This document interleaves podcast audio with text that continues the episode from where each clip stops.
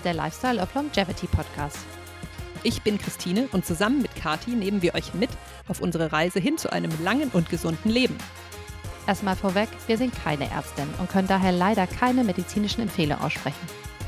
Wir beschäftigen uns aber schon seit Jahren mit dem Thema Langlebigkeit und teilen hier unsere Erkenntnisse und Erfahrungen.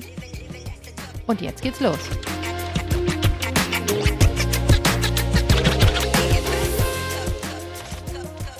In der heutigen Folge geht es um Sport. Christine und ich verraten euch unsere wöchentlichen Sportroutinen. Wir zeigen euch, wie ein ausgefeilter Longevity-Sportplan aufgebaut ist und wir geben euch Tipps, um verschiedene Dimensionen eurer Fitness zu messen. Viel Spaß bei der Folge.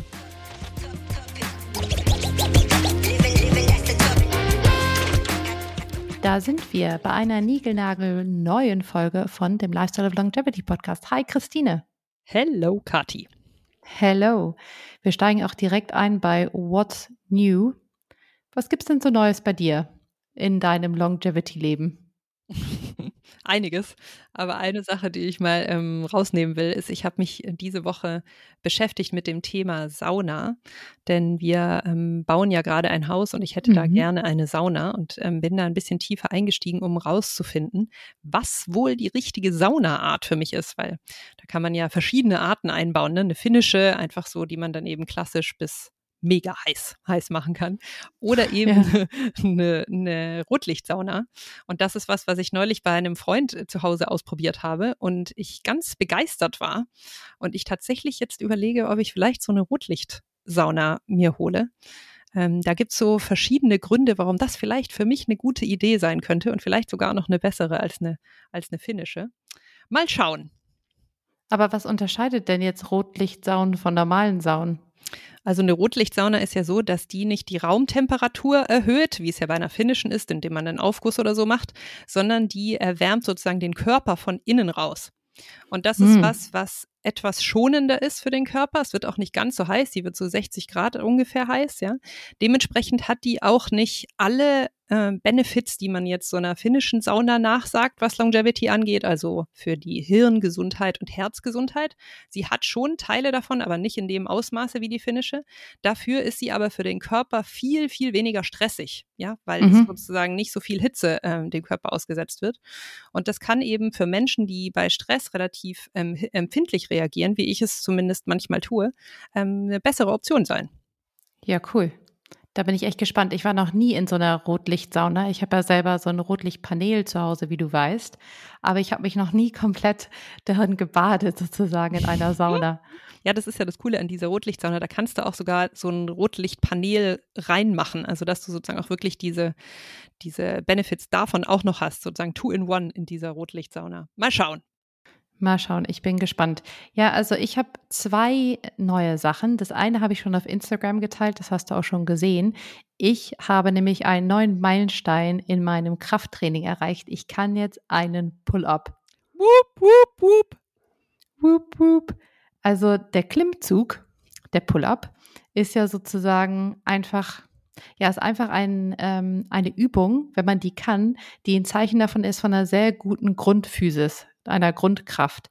Und daher ist das, wenn man so einen longevity-fokussierten Sportplan hat, wie wir ihn ja haben und über den wir heute reden, ist es schon gut, wenn man den kann. Und ich übe den jetzt schon ganz gezielt. Ich glaube, ein Jahr lang habe ich den wirklich dediziert geübt, den zu können.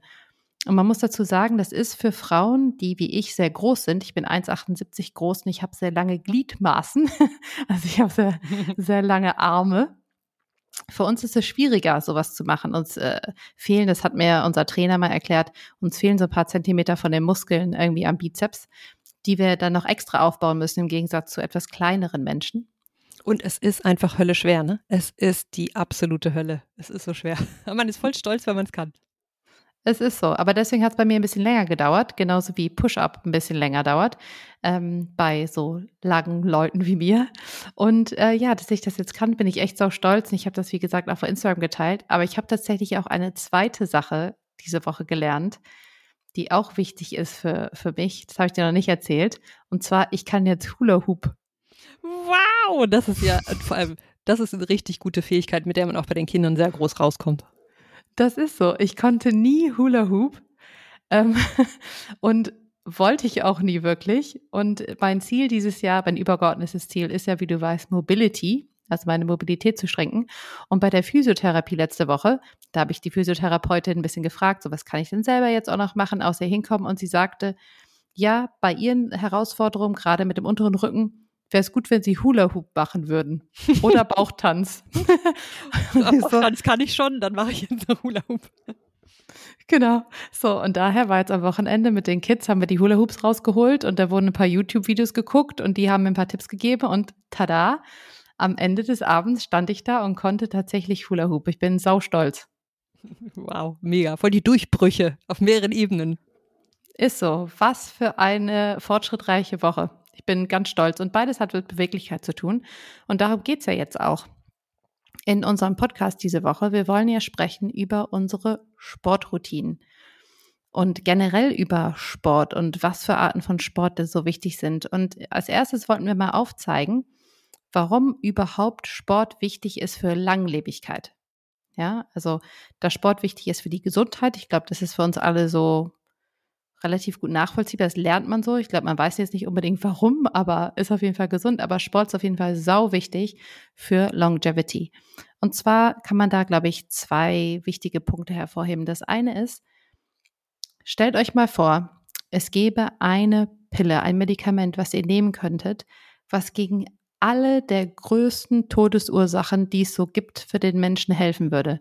Ja, gegen Krebs, gegen Diabetes, gegen Herzattacken, gegen Alzheimer, gegen all die Sachen, die man nicht kriegen möchte im Laufe des Lebens und im Alter. Und dafür müsstet ihr nur eine Sache machen und es würde dagegen helfen. Ich glaube, diese Pille wäre der totale Renner. Und ehrlicherweise gibt es die schon, und zwar nicht in Pillenform und umsonst, und das ist Sport. Also Sport ist nachgewiesenermaßen eine Therapie, entweder indem sie diese Krankheiten verhindert, dass sie überhaupt auftauchen oder schwerer macht, für sie aufzutauchen, oder dass sie mithilft, sie zu heilen, wenn man sie hat. Also für die 26 schlimmsten Krankheiten, die wir so haben, dagegen hilft Sport. Und daher ist es natürlich super, Sport zu machen, obwohl es natürlich viel einfacher wäre, einfach eine Pille zu schlucken, als sich jetzt ein Sportprogramm anzutun. Da seien wir so ehrlich. Ist ja quasi eine Magic Pill dann, ne?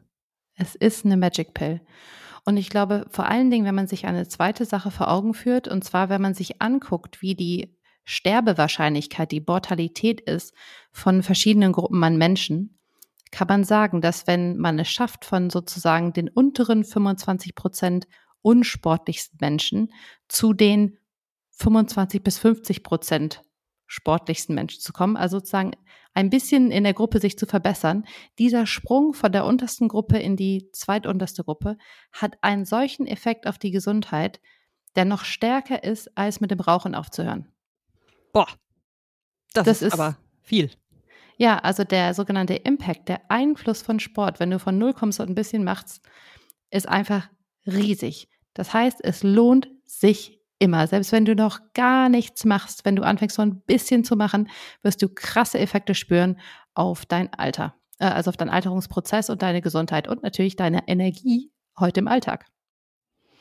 So, und jetzt aber, was unterscheidet denn das, was wir euch jetzt so erzählen werden im Laufe des Podcasts von ich muss halt einfach aktiv bleiben und mich ein bisschen bewegen. Ja. Und was eigentlich ein Fokus ist, der uns super wichtig ist, dass ihr denn mitnehmt, ist, es geht heute hier nicht um Aussehen. Auch wenn das möglicherweise für den oder die eine, eine, eine Begleiterscheinung, eine positive ist, dass ihr euch wohler fühlt in eurem Körper. Aber darum geht's nicht. Es geht auch nicht um Peak Performance. Also wie kann jetzt ein Hochleistungssportler oder eine Hochleistungssportlerin im Skispringen perfekt performen, ja? Sondern es geht eben darum, wie man seinen Körper möglichst lang gesund hält. Und da ist vor allem sind eigentlich drei große Sachen zu nennen. Erstens mal, ihr müsst Sport betrachten als Investment ins Alter. Das ist im Grunde ein bisschen wie Sparen für die Rente. Das ist jetzt ab und zu mal an der einen oder anderen Stelle ein bisschen anstrengend, aber na, am, Ende zahlt sich's aus. Ja, ihr könnt einfach, wie Kathi schon gesagt hat, durch Sport so viele Krankheiten verhindern, verspäten. Ja, also ganz krasse Alterskrankheiten wie zum Beispiel Arthrose, ne, wo man zum Beispiel in den Knien oder in den Gelenken starke Schmerzen hat oder Stürze. Das alles kann durch Sport verhindert werden. Genau, und so ein Longevity-fokussierter Sportplan, wie wir ihn machen, der zielt auch genau auf diese Sachen ab. Also der hilft heute dafür, dass ihr in Zukunft nicht solche Krankheiten bekommt. Genau. Und jetzt hat Kathi das schon so ein bisschen vorweggenommen. Der zweite Punkt ist nämlich, dass man eben nicht einfach ein bisschen aktiv bleibt, ja, sondern wirklich strukturiert rangeht. Also ein geplantes Training sich aufstellt für die Woche, wo man in verschiedensten Bereichen und in verschiedenen Intensitäten trainiert. Also das führt eben zu einer breiteren Bandbreite von Arten von Sport. Und es ist auch ehrlich gesagt so ein bisschen weg von, ach, mach einfach ein bisschen was, was dir Spaß macht. Ja, natürlich ist es gut, wenn du innerhalb dieser verschiedenen Arten von Sport Sachen findest, die dir Spaß machen. Aber wir kommen eben nicht umhin ähm, zu sagen, dass es einfach diese zwei großen ähm, Säulen von Sportarten, die wir gleich vorstellen werden, nämlich Cardio und Strength, also Cardio und Krafttraining, von den beiden solltest du auf jeden Fall was machen. Genau, und das Dritte, was sage ich mal ganz besonders ist für Sport für Longevity, ist, dass man sich ganz klare Ziele setzt und diese auch misst. Und zwar, wir wissen, dass sich sowohl die Kraft und die Muskelmasse, aber eben auch die Fähigkeit des Herzens und des ganzen kardiovaskulären Systems, die nimmt mit dem Alter ab. Das können wir noch nicht verhindern. Das ist einfach Teil der Biologie, dass der Körper sich langsam abnutzt. Und mit dem Wissen können wir heute schon relativ klar sagen, wenn wir zum Beispiel im Alter von 100 eine gewisse Sache machen wollen, wie fit müssen wir denn heute sein, damit mit dem natürlichen Ablauf der Zeit unser Körper mit 100 überhaupt in der Lage wäre, sowas zu machen. Und so setzt man sich eben Ziele für heute, also ein Fitnesslevel, was wir heute brauchen, damit wir gewisse Sachen in der Zukunft, wenn wir alt sind, machen können. So. Und das macht das alles zu einem sehr longevity-spezifischen Sportplan. Und was uns auch wichtig ist, jetzt im Vorhinein zu sagen, ist, dass wir ein Zielbild zeigen, ja? Also das, was wir heute aufzeigen, sowohl an den verschiedenen Arten von Sport als auch später, wenn wir unsere ganz persönlichen Sportpläne euch mal verraten, was wir so jede Woche machen. Das ist eine Sache, die haben wir uns über drei Jahre aufgebaut, ja, immer wieder verfeinert, immer wieder geschaut, neue Erkenntnisse eingebaut. Und ich glaube, wenn jemand mir vor dreieinhalb Jahren gesagt hätte, das ist übrigens der Plan, den du ab morgen machst, hätte ich gedacht, oh mein Gott, das ist ja überhaupt nicht zu schaffen, wie soll ich denn das machen? Ja. Also wenn ihr von Null kommt, nimmt das nicht als Aufforderung, dass ihr das so ab morgen machen müsst, sondern wir wollen euch das Zielbild zeigen, wo ihr euch hinbewegen könnt, was das Ziel sein sollte, wie ein Sportprogramm von euch in Zukunft aussehen sollte. Und ihr könnt euch ja überlegen, wie ihr Schritt für Schritt dahin kommt. Aber vielleicht fangen wir direkt mal an. Christine, was ist denn ein wichtiger Bestandteil, der erste wichtige Bestandteil, der in so ein Sportprogramm reingehört? Genau, der erste Bestandteil ist Cardio, also kardiorespiratorische Fitness. Also das kardiovaskuläre System, sagen auch manche Leute. Also die Fähigkeit des Herzens und des Atmungssystems, wie man eben dem Körper, also zum Beispiel den Muskeln, wenn sie Sport machen müssen oder sich bewegen müssen, ausreichend Sauerstoff zur Verfügung stellt, so dass sie dann eben bei Sport oder bei Bewegung auch die benötigte Energie erzeugen können. So Cardio, ich glaube, das hat jeder schon mal gehört. Ne? Und was hier wichtig ist und worauf wir gleich zu Anfang eingehen wollen, ist, es gibt hier verschiedene Levels an Intensitäten. Und die sollte man auch bespielen. Vor allem zwei davon. Das erste ist die sogenannte ominöse Zone 2 also Zone 2 sozusagen. Und zwar geht es hier um wirklich lange anhaltende Ausdauer, also lange Belastbarkeit des kardiovaskulären Systems. So, und jetzt sagt jeder, was, was ist das denn?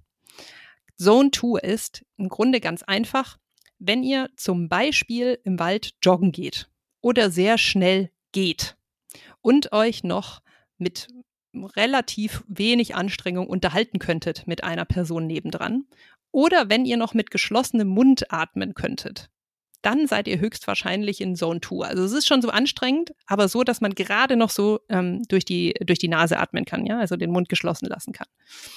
Und es gibt auch einen Tipp, wie man das zum Beispiel auf einem Laufband im Gym für sich erproben kann. Ja, wo man ähm, idealerweise eben, wie gesagt, in einem Gym auf dem Laufband geht, da als Geschwindigkeit 3,5 einstellt, das sind ungefähr 5 kmh, und dann nach und nach die Steigung hochnimmt. Ja, also immer bei der gleichen Geschwindigkeit bleiben, aber nach und nach die Steigung hochnehmen. So lange, bis man einfach das Gefühl hat, boah, jetzt müsste ich echt durch den Mund atmen, jetzt wird es zu anstrengend. Und so kann jede Person, auch wenn sie nicht sozusagen ein Gerät hat, mit dem sie tatsächlich ihren Puls zum Beispiel messen kann, rausfinden, wo ist ungefähr meine Zone 2, wie fühlt die sich an. Genau. Und ne, wenn du kein Laufband hast, wie gesagt, einfach auch im Wald ein bisschen schneller laufen oder ein bisschen joggen tatsächlich, wenn du schon fitter bist. Und dann gucken, ob du noch durch die Nase atmen kannst. Ja, ich glaube, es ist wichtig zu sagen, dass für die meisten Leute tatsächlich Joggen schon nicht Zone 2 ist. Da muss man also echt aufpassen. Ne? Schafft man es wirklich zu joggen und zum Beispiel nicht durch den, äh, wie Christine gesagt hat, nicht durch den Mund zu atmen und wundert euch nicht, wenn das bei euch noch nicht geht. Ja, das kommt dann mit der Zeit. So, und für diejenigen von euch, die gern rechnen, gibt es natürlich auch noch eine ganz akkurate Art und Weise, wie man die berechnen kann, die 2, wo die für einen ist. Und das macht auch tatsächlich Sinn, das einmal auszurechnen. Und zwar sind das 60 bis 70 Prozent deiner maximalen Herzfrequenz. Jetzt sagst du, aber was ist denn jetzt meine maximale Herzfrequenz? Ja, also mit der musst du anfangen. Und die Rechnung ist wirklich so einfach, dass die jeder und jede von euch kann.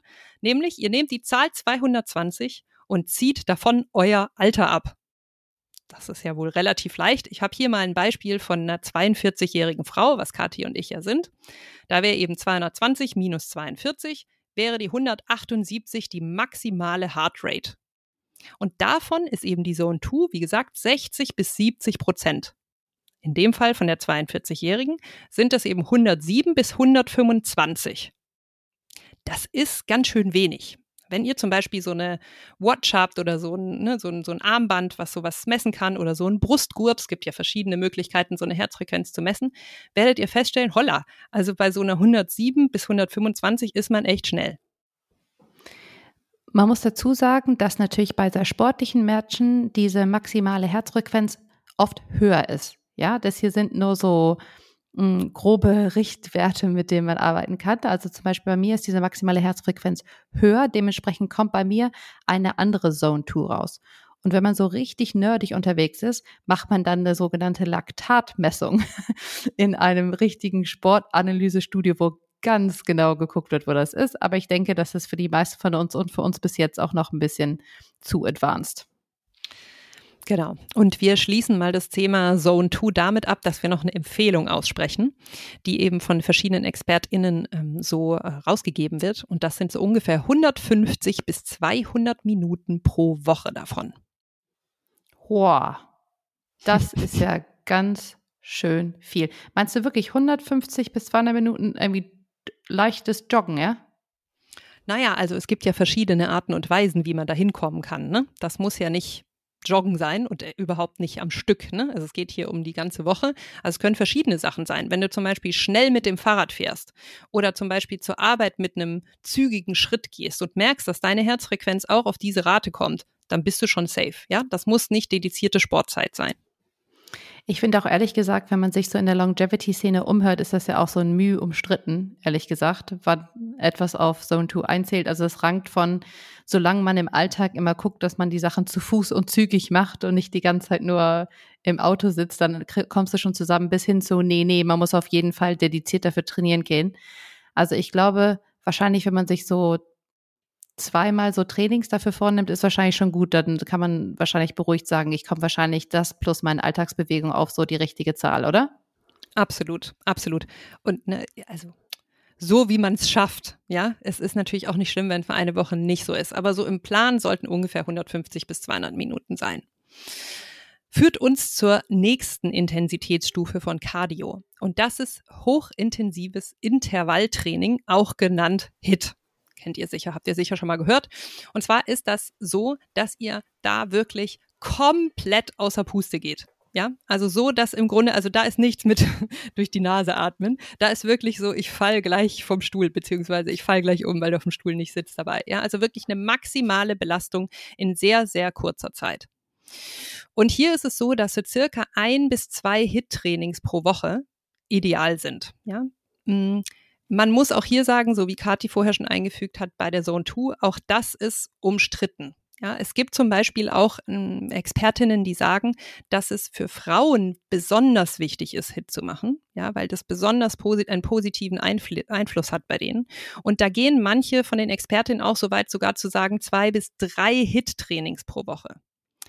Allerdings gibt es auch wieder andere ExpertInnen, die sagen, für, gerade für Frauen nicht zu viel davon nicht mehr als zwei. Denn was man sagen muss bei HIT ist, HIT ist wirklich ein hoher Stressor für den Körper. Ja, und Stress macht sich in dem Fall bemerkbar, dass er eben Cortisol ausschüttet. Ja, das ist ein Stresshormon. Also es ist im Grunde dieser Fight-or-Flight-Modus, der da, in dem der Körper da ist. Und natürlich ist das gut, weil das das Herz trainiert und sehr, sehr stark eben durch diese hohe Belastung sehr stark trainiert. Aber es hat eben auch die Downside von Stress. Und daher ist das Problem, wenn man das zu oft in der Woche macht, dann kann es einfach auf Dauer problematisch sein, weil das Cortisol-Level einfach zu hoch ist und dann eben für den Körper auch zu verschiedenen Problemen führen kann, wie zum Beispiel so, ne, so Zittrigkeit oder Angstzuständen. Es kann auch dazu führen, dass der Körper dann zum Beispiel auch kein Fett abbaut, wenn ihr gerade zum Beispiel in einer Phase seid, wo ihr gerade versucht, Viszeralfett abzubauen. Der Körper schützt dann nämlich die Fettreserven, weil er denkt, oh Gott, ich bin in einer Stresssituation, ich muss alles bunkern, was irgendwie geht, um meinen Körper am Laufen zu halten. Genau, und was auch dazu führen kann, ist, wenn man zu viel davon macht und zu viel Stress im Körper ist, also zu viel Cortisol, dann kommt der Körper in so einen Schutzmodus und hört dann zum Beispiel bei Frauen auf, ähm, die, die Periode zu produzieren sozusagen. Ja? Also es kann zu Hormondisbalancen ähm, führen, was wir auf gar keinen Fall haben wollen. Ja? Das heißt, bei dem Thema HIT, es ist super wichtig und ein bis zweimal die Woche auf jeden Fall. Allerdings Vorsicht vor zu viel. Also deutlich mehr als zweimal die Woche würden wir nach den Recherchen, die wir bisher äh, gelesen haben, nicht empfehlen. Und man kann sogar so weit gehen, dass wenn du gerade einfach in einer ultra stressigen Lebensphase bist, wo du weißt, dein Cortisol-Level ist wahrscheinlich eh schon ultra hoch, dann machst du vielleicht sogar noch ein bisschen weniger. Und letzter Hinweis noch, zwischen den HIT-Trainings auf jeden Fall 48 Stunden Pause. Ich glaube, insgesamt kann man sagen, wenn man so einen Trainingsplan zusammenbaut, es sollte beides vorhanden sein, ne? Zone 2 Training und Hit Cardio Training. Und was wir beobachten, ist, dass ganz oft viele Leute zu viel Zeit mit dem genau dazwischen verbringen. Also ich kenne viele Leute, die gehen joggen und das ist zu schnell, um Zone 2 zu sein, ja. Also sie müssen durch den Mund atmen und sind richtig unterwegs, aber es ist nicht so krass, dass man jetzt sagt, oh Gott, die sind jetzt in Zone 5, also da, wo das Herz so richtig pumpt unterwegs. Und das bezeichnen viele Longevity-Experten als eher so eine Dead Zone, ja, wo man zwar was tut, was natürlich nicht ungesund ist, aber was einfach ineffizient ist, wenn es darum geht, für deine Longevity was zu tun. Du sollst also deine Aufgaben aufteilen zwischen wirklich Low Intensity, Zone 2 Training und dann dedizierter, kurzfristiger High Intensity mit HIT. Genau. So, und wie kann man das jetzt messen? Weil Kathi, du hast ja vorher gesagt, wir sollen das jetzt alles immer ganz brav messen, wenn wir Longevity-Ziele verfolgen wollen. Und da gibt es eigentlich zwei Haupt-KPIs, die man sich anschauen kann. Das eine ist die ominöse VO2 Max. So, was ist das denn? Das ist die maximale Sauerstoffmenge, die bei maximaler Ausdauerbelastung aufgenommen werden kann vom Körper. Und da gibt es verschiedene Arten und Weisen, das zu messen. Das geht ganz easy mit so einer Sportwatch, zum Beispiel einer Apple Watch, die misst die und zeigt die einfach auf.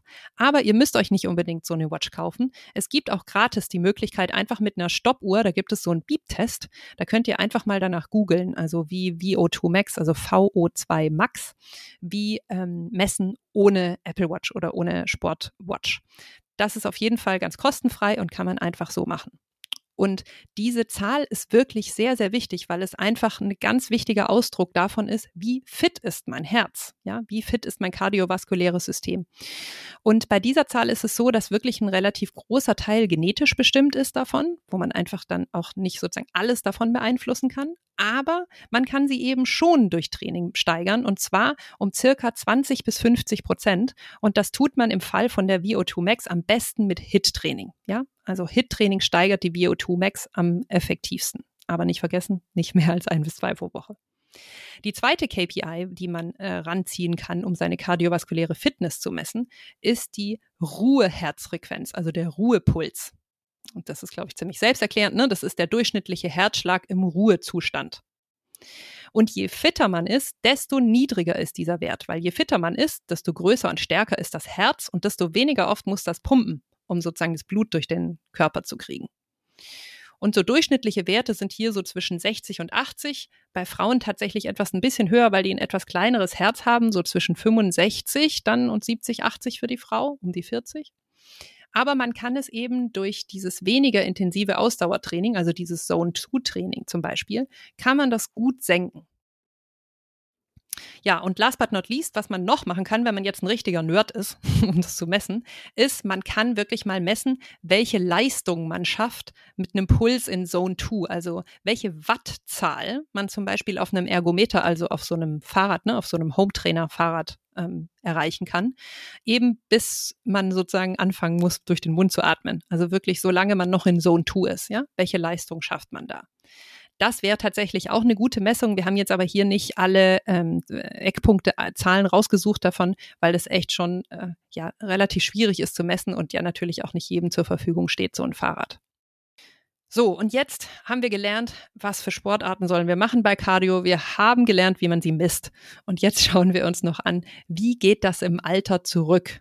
Ja, wir haben gelernt, alles nimmt im Alter eigentlich ab, alles wird schlechter.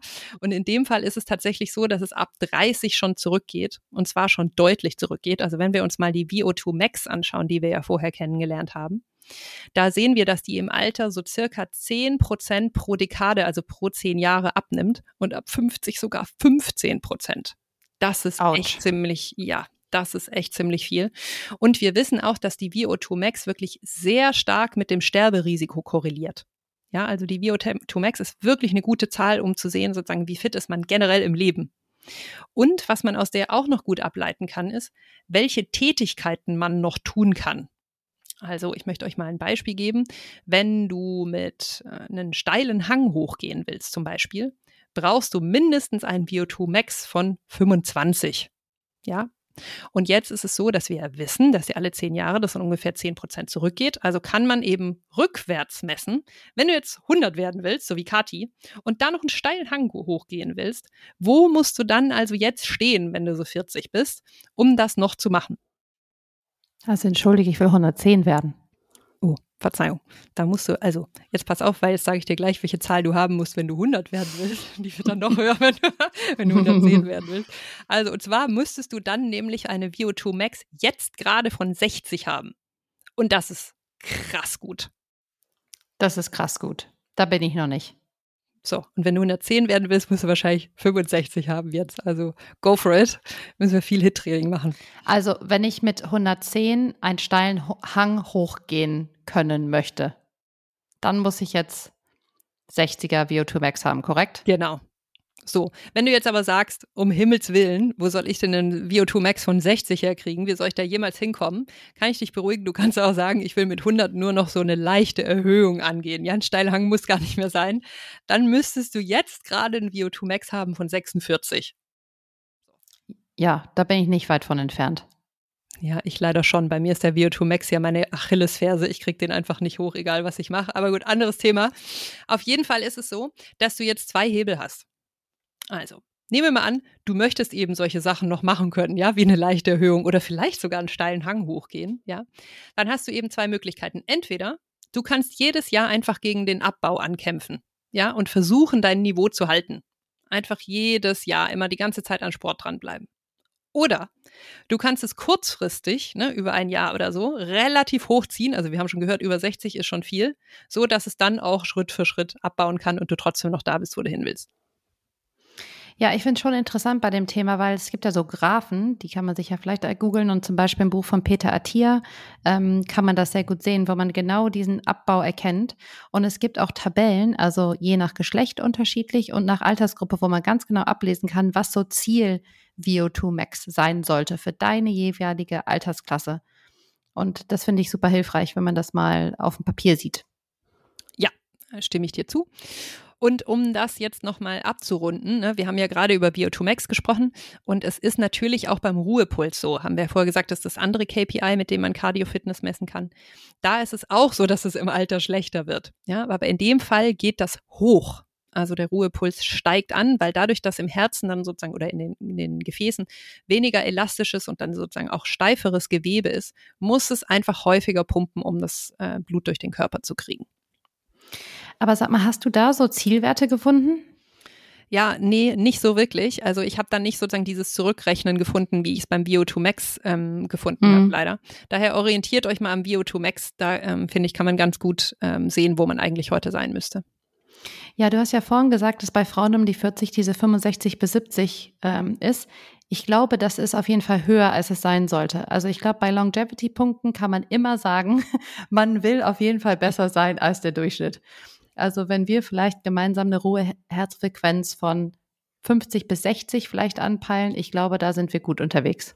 Auf jeden Fall, ja, auf jeden Fall. Du willst immer ein bisschen besser sein, ist der Schnitt. Das ist so. Ja, und um das Thema abzuschließen, das Thema Cardio, haben wir noch einen Hack für euch. Und ich glaube, den könnt ihr euch schon so ein bisschen denken in dem Fall. Denn dieser Hack heißt High Low Intensity Hack. Und der heißt natürlich, man braucht beides. Also Zone 2 und Hit. Also hohe und niedrige Intensität. Dazwischen brauchst du nicht viel, aber die beiden brauchst du. Ja, ich glaube, was wichtig auch hier zu verstehen ist oder generell, wenn man über ähm, Cardio spricht, ist auch zwar, wie viel Zeit man so für Zone 2 braucht, aber wie effizient und kurzfristig man auch Hit machen kann. Ne? Also wenn ihr 20 Minuten für Hit einplant, habt ihr sau viel geschafft. Wenn ihr es einmal die Woche schafft, eure Herzfrequenz für eine Minute auf diese Zone 5 zu heben, also relativ schnell schlagend, dann habt ihr schon einen riesen Teil dessen geschafft, was man braucht, um äh, sein VO2 Max hochzuhalten und seine ähm, seine Herzgesundheit da in diesen Hochperformance-Bereichen zu kriegen. Also gerade bei Hit schafft man mit sehr kurzer Zeit sehr viel. Ein Two muss man halt ein bisschen mehr Zeit einplanen, dafür ist nicht so anstrengend. So, das war also der ganze große erste Teil, Cardio. Und jetzt geht es natürlich zum zweiten Teil des Sportprogramm-Puzzles und das ist die Muskelkraft, also das Krafttraining, um unsere Muskeln aufzubauen. Und Muskeln sind super wichtig. Aus verschiedenen Gründen. Ich glaube, das eine ist, damit wir uns natürlich überhaupt bewegen können. Ne? Also damit wir überhaupt von A nach B kommen, aufstehen können, Sachen heben können, brauchen wir Muskeln und zwar nicht nur die Muskelmasse, sondern eben auch Kraft. Und das sind zwei unterschiedliche Sachen. Ja, die korrelieren aber natürlich. Also je mehr Muskeln man hat, desto kräftiger ist man häufig. Und die helfen uns dabei, unsere Bewegung im Alltag zu ermöglichen. Aber Muskeln sind nicht nur dafür da, sondern sie sind auch da, um unsere Knochen zum Beispiel dicht zu halten und unsere Sehnen zu schützen gerade für uns Frauen, wenn wir Richtung Menopause gehen und unsere Östrogenniveaus runtergehen, führt das häufig dazu, dass unsere Knochen weniger dicht sind. Ja. Und wenn unsere Knochen weniger dicht sind, dann können sie natürlich leichter brechen. Und wenn jetzt auch noch zur gleichen Zeit unsere Sehnen nicht so gut geschützt sind oder schwächer werden, ja, kann es sehr schnell dazu führen, dass wir stürzen. Und diese Stürze sind nicht zu unterschätzen, ähm, gerade im Alter von Effekt. Ja, also man sagt zum Beispiel, dass nach einem Hüftbruch 30 Prozent der Menschen innerhalb von einem Jahr sterben. Ich finde, das ist so eine irre Zahl. Ne, man hat Angst vor allen möglichen Krankheiten, aber nie redet jemand darüber, dass so ein Hüftbruch bei einem Drittel der Menschen überleben die nächsten zwölf Monate nicht. Und mittlerweile sterben in Deutschland tatsächlich pro Jahr deutlich mehr Frauen nach einer Hüftfraktur, also aus den Konsequenzen, die aus einer Hüftfraktur entstehen, als nach Brustkrebs. Ich finde, das ist total crazy.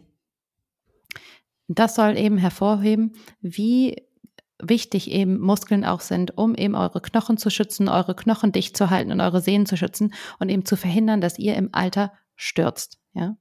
Und das dritte ist, und darauf haben wir in der letzten Folge ja schon ein bisschen hingewiesen, ist, wie wichtig Muskeln auch sind für das Blutzuckermanagement. Also wie ihr wisst, wenn wir essen, kommt Glucose in, unseren, in unsere Blutbahn und das ist auch super, weil wir brauchen ja Glucose, um uns zu bewegen, denn die Muskeln brauchen Glucose, damit sie tätig werden können. Sozusagen die Energiequelle für die Muskeln. Dementsprechend, wenn ihr mehr Muskeln habt, dann ist euer Körper schneller in der Lage, Zucker aus, der, aus dem Blut rauszusaugen und so euer Blutzuckerlevel möglichst konstant zu halten. Und nicht nur das, je mehr Muskeln ihr habt, desto mehr Glucose kann die Muskeln auch speichern, sodass wenn ihr mal, sag ich mal, sportlich euch aktiv bewegen müsst oder schnell von einem Tiger weglaufen müsst oder sowas und ihr habt gerade nichts gegessen und es schwimmt gerade kein Glucose in eurem Blut rum, dann haben die Muskeln sozusagen eingebaut einen Glukosespeicher, auf den sie zugreifen können, um dann aktiv zu werden. Und es geht natürlich, je mehr Muskeln ihr habt, umso besser. Und sag mal, äh, Kathi, wie ist es eigentlich, wenn man jetzt viele Muskeln hat, ne? wenn man gut trainiert ist? Kann man dann einfach grundsätzlich auch mehr essen? Also habe ich da mehr Kalorien, die ich zu mir nehmen kann? Ja, total. Äh, das lieben wir natürlich, weil wir so gerne essen. Das Eclair. genau. Ein Großteil ähm, der Energie, die wir, die wir täglich verbrauchen, wird ja gar nicht durch Bewegung verbraucht, sondern einfach durch das Sein. Also dadurch, dass der Körper sich selbst versorgen muss, Blut pumpen muss in alle Ecken und unser Gehirn am Laufen halten muss, dafür geht ein Großteil der Energie jeden Tag drauf, die wir zu uns nehmen. Und natürlich, je mehr Muskeln du hast, desto mehr Blut muss der, ähm, der Körper in alle Ecken pumpen und desto mehr Energie verbraucht er auch. Dementsprechend kann man sich dann umso mehr Eclairs leisten, je mehr Muskeln man hat, die dann, die dann die, äh, die Energie aufbrauchen. Ja, ja, also das ist auch ein Effekt. Also ihr seht, Muskeln super wichtig für super viele Sachen, erst recht, wenn man eben ins Alter guckt. Jetzt ist es leider auch bei den Muskeln so, dass es da doch schon einen Abbau gibt und da gibt es dieses schöne englische Wort oder Sprichwort use it or lose it, ja. Auch hier ist es so, dass es schon in den 30ern losgeht, dass wir ja knapp unter ein Prozent pro Jahr an Muskelmasse verlieren. Ja, also immer mehr abnehmen. Und bei der Kraft ist es noch schlimmer. Also die Muskeln werden wichtiger, aber die Die Kraft dieser Muskeln, also was kann ich damit machen, meine Strength der Muskeln, nimmt sogar noch mehr ab. Ja? Und es ist durchaus üblich, dass Menschen, wenn sie 75 sind, schon die Hälfte ihrer Muskelkraft verloren haben, die sie vorher hatten. Und das wissend, kann man ja sich vorstellen, wie viele Muskeln und wie viel Kraft man jetzt braucht, damit man mit 75 noch in der Lage ist, ein paar Sachen zu machen. Und wenn wir jetzt hier mal reingucken und gucken, okay, wie kann ich denn messen, wie, wie stark ich bin oder wie kräftig ich bin? Was sind denn da so gute Zielwerte? Da haben wir ein paar für euch zusammengesucht. Das erste ist das Thema Griffstärke. Christine hatte, ich glaube, das war die vorletzte Folge, ja. euch ja auch schon mal ihr, ihr neues Gerät vorgestellt, mit dem man die Griffkraft messen kann. Und das liegt daran, dass Griffkraft ein super wichtiger Indikator ist für die allgemeine Kraft. Und die allgemeine Kraft ist ein super guter Indikator dafür, wie fit man ist und wie unwahrscheinlich man sterben wird, also wie gering die Mortalität ist. Ja? Und die durchschnittliche Griffkraft bei Frauen ist in Deutschland so ungefähr bei 30 Kilo. Aber der Zielwert äh, von der Frau, sagen wir mal, die ungefähr 1,70 groß ist, also eine durchschnittliche Frau, ist eher so bei 37 Kilo. Ja, und ein bisschen drüber. Also gerne auch 40 oder drüber. Christine, du hast, glaube ich, 40, 41 oder so? 40,2 und ich war sehr stolz und mein Trainer hat aber direkt gesagt, ich muss jetzt auf 45 trainieren. It's never enough, weißt du? It's never enough. Also ich glaube, für, für eine gute Basis für Longevity wären 37 Kilo. Also wenn man das schafft, da ist man gut unterwegs, aber gerne auch gerne 40. Denn wenn wir wissen, dass wir ja vielleicht ungefähr die Hälfte dieser Fähigkeit verlieren werden, bis wir 75 sind, und wenn du mit 75 noch deine Einkäufe tragen möchtest, dann musst du schon in der Lage sein, ungefähr mindestens eine 20 noch zu haben. Das heißt, wir zielen auf 40 oder drüber. So, und wenn ihr mal so ein Gerät in der Hand habt, da könnt ihr ja mal gucken, ob das bei euch zutrifft, ob ihr das schon hinkriegt und ansonsten natürlich dran arbeiten. Das zweite, wie man das testen kann, die Griffkraft, wenn man jetzt gerade nicht so ein Gerät zur Verfügung hat oder Freund, Freundin hat, die sowas hat, ist der sogenannte Dead Hang. Ja, das ist, wo man sich einfach an so eine, wie sagt man das, Monkey Bar auf Englisch, gibt es da ein deutsches Wort für?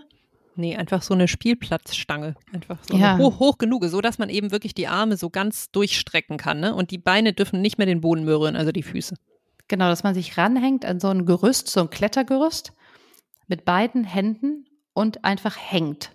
Ja, sich aushängt, ohne dass die Beine den Boden berühren und mal die Zeit nimmt, wie lange man da hängen kann. Und das Ziel sollte sein, dass man als Frau um die 40 da ungefähr eine Minute 30 schafft, also 90 Sekunden. Und ein Mann sollte ungefähr zwei Minuten schaffen. Ja, das sind Zielwerte wieder von Peter Attia, diesem Longevity-Arzt aus Amerika. Und was ich zum Beispiel mache, ist, ich messe das einmal pro Monat. Ja, ich mache immer meine Krafttrainings und einmal pro Monat hänge ich mich an so eine Stange und stoppe mal und gucke, komme ich voran mit dem Thema oder nicht. Und diese Sekunden, Alter, die sind lang. Oh mein Gott, sind die lang. ich mache das immer beim Tennis, weil nämlich neben dem Tennis gibt es so, so Stangen und da hänge ich mich dann ab und zu mal da hin und man hängt und hängt. Das ist so, man hängt ewig. Ich schaffe die 1,30 noch nicht.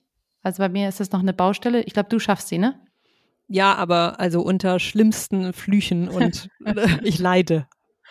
Ja, aber ich sehe zumindest Progress und das ist wichtiger. Ich arbeite an Sachen, ich sehe es vorankommen und daher, aber ist das Ziel. Mein Ziel am Ende des Jahres ist zwei Minuten. Go for it, girl. Finde ich mega.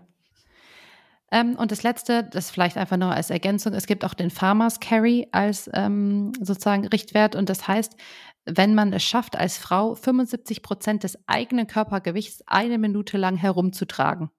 Und als Mann das gesamte Körpergewicht. So. Also braucht man natürlich Zugang zu ordentlich Gewichten. So, das wären jetzt also Möglichkeiten, wie man das selber mal messen kann, wie stark man eigentlich ist.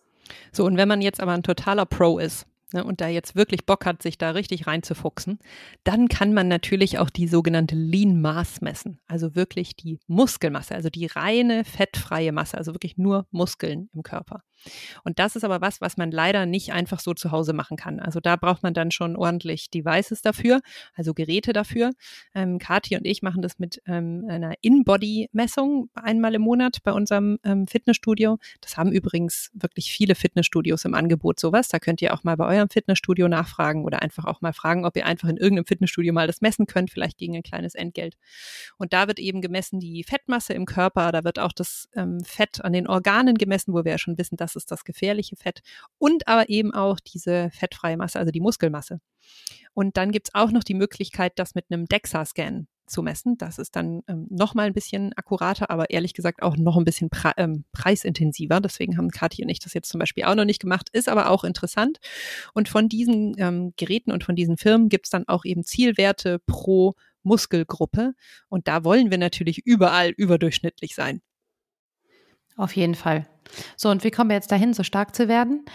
Generell ist die Empfehlung auch von der World Health Organization, aber auch über alle ExpertInnen hinweg, dass man zwei bis dreimal die Woche oder eigentlich zwei bis viermal die Woche Krafttraining machen sollte. Ja, und idealerweise teilt man das, macht man das als Ganzkörpertraining und stellt sicher, dass alle großen Muskelpartien, aber auch mal die kleinen, jede Woche zweimal belastet werden. Und zwischen jedem Training sollten aber, also jedem Reiz von der einzelnen Muskelpartie sollten schon 48 Stunden liegen. Ne? Also wenn ihr einmal den Bizeps zum Beispiel trainiert habt, dann gebt dem nochmal 48 Stunden Pause, bis ihr den nochmal anguckt. Man sollte gucken, dass man sowohl exzentrisch belastet, also wo die Muskeln drücken, zum Beispiel bei einem Push-up, ja, da drücken die Muskeln nach außen und konzentrisch. Also wenn ihr Sachen zu, der Arm sich zum Beispiel zusammenzieht, wie jetzt bei einer Bizeps-Curl, ne? Also dass man in beide Richtungen eben denkt. Und wie gesagt, mit dem Fokus auf die großen Muskelpartien. Es gibt erste Studien, die sagen, dass man alleine mit 30 bis 60 Minuten schon super viel schafft, wenn man das an Krafttraining pro Woche unterbringt. Pro Woche, ne? Nicht ja. pro, pro Mal. Mhm. Nee, pro Woche. Aber die meisten haben sich mittlerweile eingeschossen auf so zwei bis dreimal. Also zwei bis dreimal ist Ziel für Krafttraining. Ja, und wo und wie könnt ihr das jetzt machen? Also das erste ist natürlich in einem Fitnessstudio, vielleicht sogar unter Anleitung von einem, einem Coach, einer Coachin, gerade weil man, wenn man mit großen Gewichten hantiert, natürlich super aufpassen muss bei der Aufführung. Also da muss man sich wirklich gut anleiten lassen, dass man die Sachen da richtig macht und sich nicht verletzt. Dann kann man aber natürlich auch viel zu Hause, zum Beispiel mit Körpergewicht machen. Da gibt es ja auf YouTube alle möglichen Videos. Oder zum Beispiel bei Peloton kann man ein Abo abschließen. Die haben sau viele Kurse auch im Bereich von Bodyweight kann man einstellen, dass man eben da guckt, wie man sich gerade am Anfang vielleicht herantastet an das ganze Thema Krafttraining. Und dann kann man auch so Sachen machen wie Rucking. Das ist eine Art von Sport, wo man einen Rucksack nimmt und den befüllt mit einem Drittel des Körpergewichts und ordentlich spazieren geht. So, das ist dann eine Mischung aus Ausdauer, Krafttraining, äh, Ausdauer und Krafttraining und kann, haben Christine und ich auch schon gemacht, in Berlin mal eine Runde spazieren gehen mit so einem sauschweren Rucksack. Da kann man auch ganz schön schwitzen und kann den ganzen Körper so ein bisschen austrainieren. Wenn man jetzt sagt, ist ja alles schön und gut mit diesen ganzen Ideen und zwei bis dreimal schaffe ich nicht, da gibt es ganz interessante Studien dazu, dass wenn man nur drei Übungen macht, ja, die dafür aber vielleicht zweimal die Woche, schafft man schon super viel. Und diese drei Übungen sind die folgenden. Nehmt euch Stift und Papier. Die Kniebeuge, das Bankdrücken, das ist, wo man liegt und so Gewichte nach oben stemmt, und der Klimmzug, der Pull-up. Wenn man die drei Übungen jede Woche hinkriegt, dann hat man schon super viel geschafft. So, und ganz ehrlich, wenn man dann sagt, was ist jetzt der Hack in dem Bereich, ist gerade bei Frauen, ist es für uns sehr wichtig zu sagen, der Hack ist Just Lift Weights Hack. Wir erleben einfach immer wieder, und wir verstehen das ja auch, was uns auch so ging, dass wir als Frauen nicht so erzogen werden, dass wir eine Affinität, eine automatische Affinität für Gewichtheben haben. Häufig haben wir Angst, dass wir zu große Muskeln kriegen. Klammer auf, schön wär's. Muskelaufbau ist echt schwierig. Klammer zu.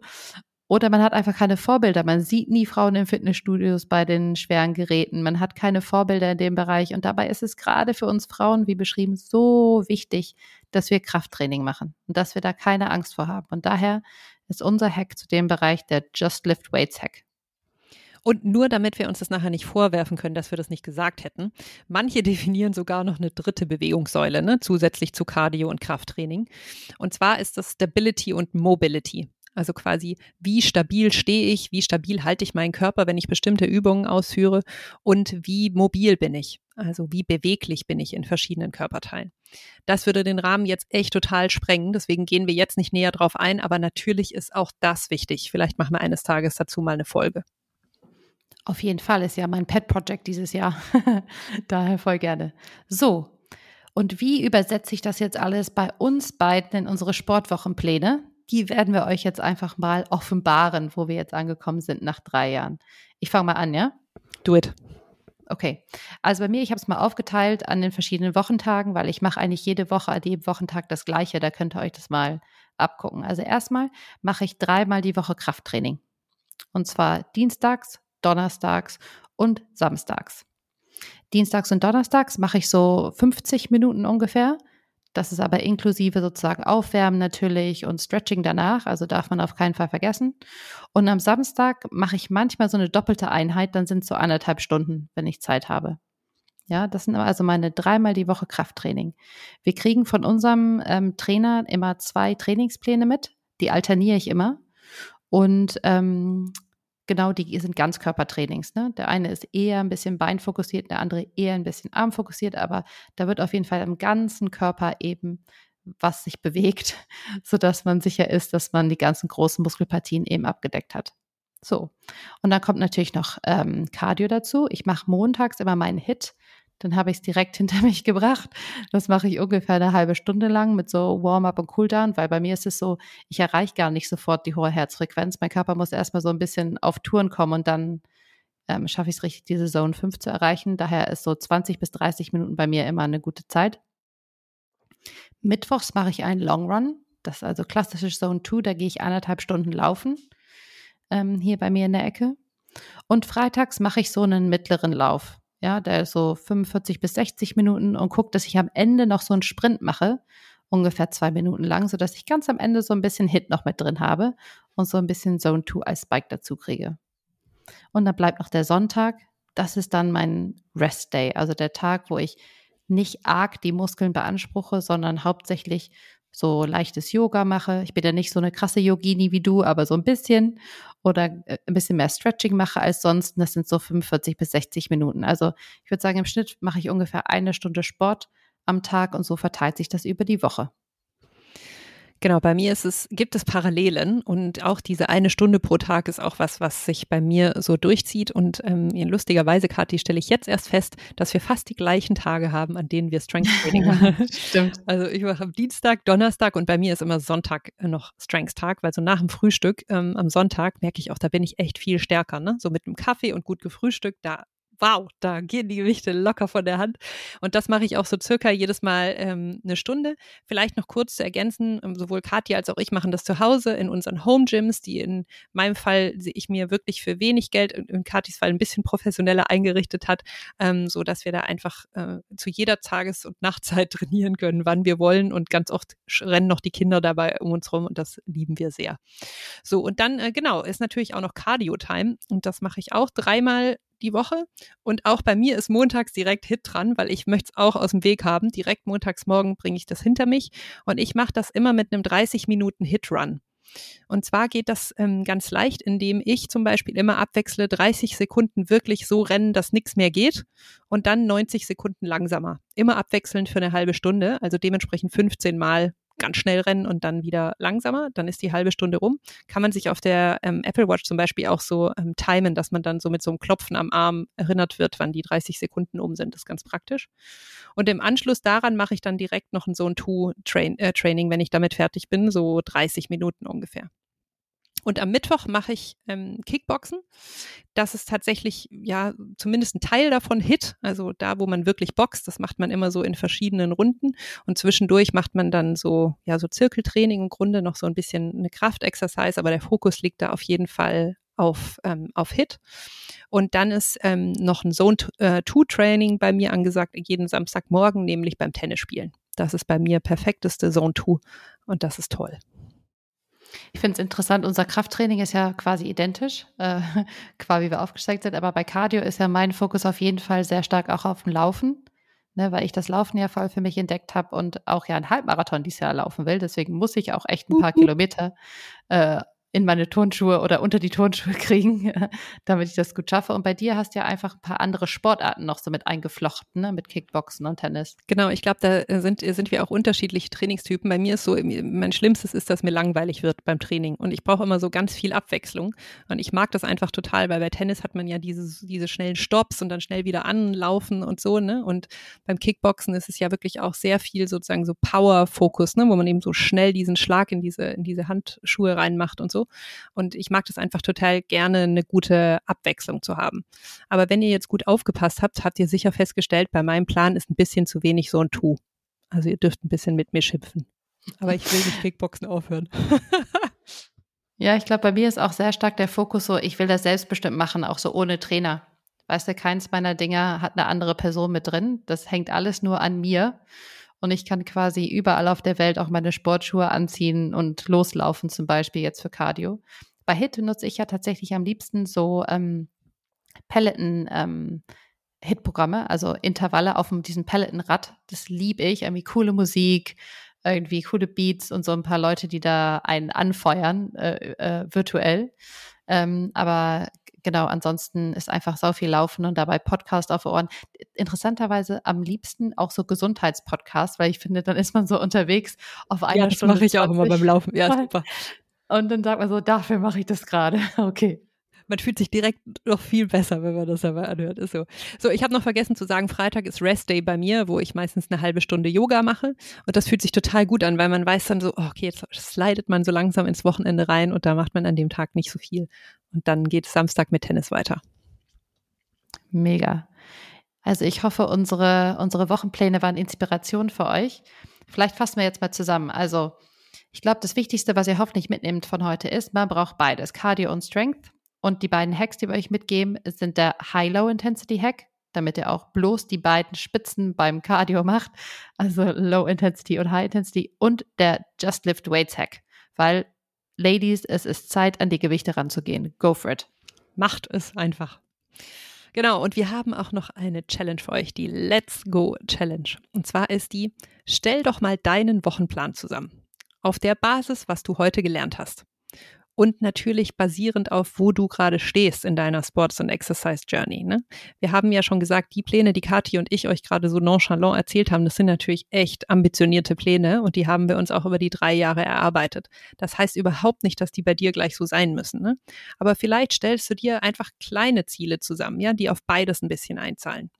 Und schau mal, wie du deine Woche strukturieren kannst, was, anhand dessen, was du gelernt hast. Und wir würden uns total freuen, wenn ihr da ein bisschen was mit uns teilt auf Instagram. Ja, genau. Es ist hier alles wirklich ein Marathon und kein Sprint, auch wenn ihr zwischendurch Sprints machen müsst, wie wir gelernt haben. Aber es ist so, baut mal auf, wo ihr jetzt gerade euch erlauben könnt, Sport zu machen, wie es in euren Alltag reinpasst, wo ihr vielleicht auch Zugang habt zu einer Fitnessstudio oder halt nicht, ne? Aber genau diese Pläne würden wir total gerne von euch sehen, denn die sind der erste Schritt dazu, dass ihr damit tatsächlich anfangt. Ja, das war's schon wieder für diese Woche. Und ihr wundert euch vielleicht so, hä, es gibt doch ganz viele Sachen bei Sport. Ich habe denen doch eine Frage geschickt und warum wurde nicht beantwortet? Ja, ihr Lieben, ihr wart leider nicht die Einzigen, die uns Fragen geschickt haben. Wir Brutal. Sind, wir sind komplett überschüttet worden, als wir auf Instagram gefragt haben, was für Fragen ihr denn habt zu unseren Sportroutinen und Sport. Und da waren so viele auch coole Fragen dabei, dass wir direkt gesagt haben, das schaffen wir in dieser einen Folge gar nicht. Wir machen eine zweite. Das heißt, wir werden nächste Woche eine, eine Folge machen, die eher so Frage-Antwort-mäßig aufgebaut ist zum Thema Sport. Wir werden die Fragen nehmen, die ihr uns schon geschickt habt. Ihr könnt uns aber auch noch weitere Fragen schicken. Wir haben einen Post, den machen wir auf Instagram. Könnt ihr gerne eure sportbezogenen Fragen drunter stellen. Da gehen wir zum Beispiel auch darauf ein, wie man denn überhaupt mal damit loslegt mit so einem Longevity-Sportplan, wenn man vielleicht noch gar keinen Sport macht und so weiter. Und dann werden wir nächste Woche auf diese ganzen vielen verschiedenen kleinen Themen eingehen, wo wir jetzt diese Woche die Grundlagen für geschafft haben. Genau. So. Das war's mit dem Podcast von uns. Es war wie immer, hat mir sehr viel Spaß gemacht mit dir, Kati. Und wir freuen uns auf nächste Woche. Genau, ihr Lieben. Macht schön Sport, baut die Pläne und wir hören uns nächste Woche. Tschüss.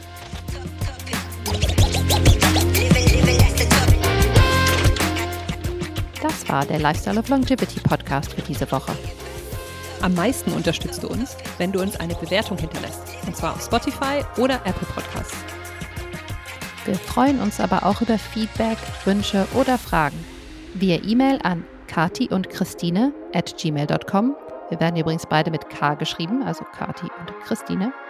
Oder über Instagram an unsere privaten Kanäle Mrs. Kati Ernst und Zweizeller. Bis nächste Woche. Tschüss.